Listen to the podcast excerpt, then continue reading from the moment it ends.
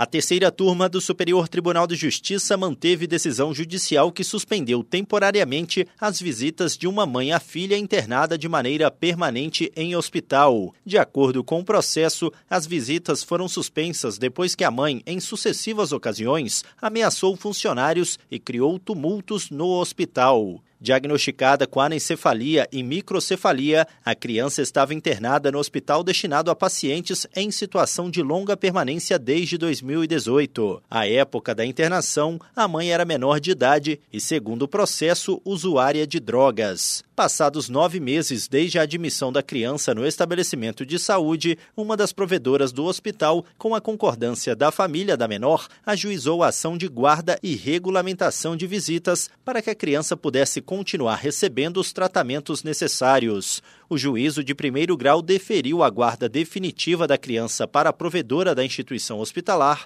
sob o fundamento de que a medida atendia às necessidades da criança e não impedia as visitas da mãe, as quais vinham ocorrendo normalmente até aquele momento. Contudo, em março de 2023, a assistente social do hospital relatou que a mãe desacatou os funcionários e não aceitava as regras da instituição. Por isso, o Ministério Público de São Paulo pediu a suspensão das visitas dela, o que foi deferido pelo juízo e confirmado pelo Tribunal de Justiça de São Paulo. A mãe impetrou habeas corpus no STJ contra essa decisão, mas o colegiado da terceira turma considerou que o instrumento processual não é o adequado para o exame da situação.